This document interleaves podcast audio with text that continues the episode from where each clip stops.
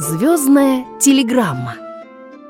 Мама Чика, Бима и Яры, как и папа Косморей, несла службу на просторах бескрайнего космоса. Зажигала звезды на ночном небе. Но однажды с маминым космическим кораблем случилась беда. Его вынесло на какую-то неправильную орбиту. С тех пор папа Косморей каждую ночь разыскивает маму. Пока безрезультатно, но папа не отчаивается. Чик, Бим и Яра тоже. Кто ищет, тот всегда найдет. Такой у папы Косморея девиз, и он ребятам очень нравится. Когда мама исчезла, Яра очень плакала. Вот если бы мамочка не летала в космос, а оставалась дома, то ничего бы не случилось.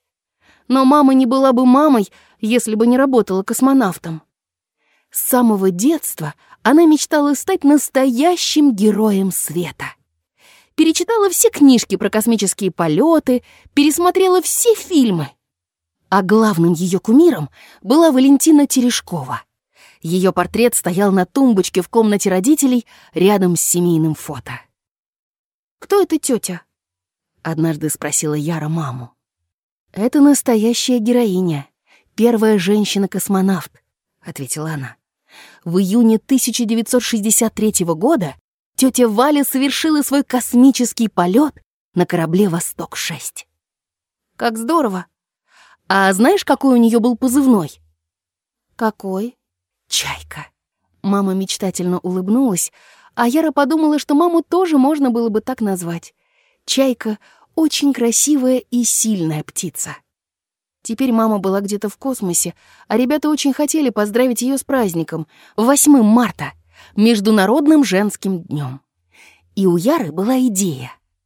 «Но как же мы это сделаем?» Все еще не понимал малыш Чик.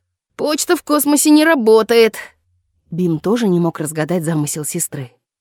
«Зато звезды работают, и зажигает их не кто-то, а папа Косморей. Всего-то и нужно зажечь их в правильной последовательности, чтобы на небе появилась с праздником мама». «Ну ты даешь!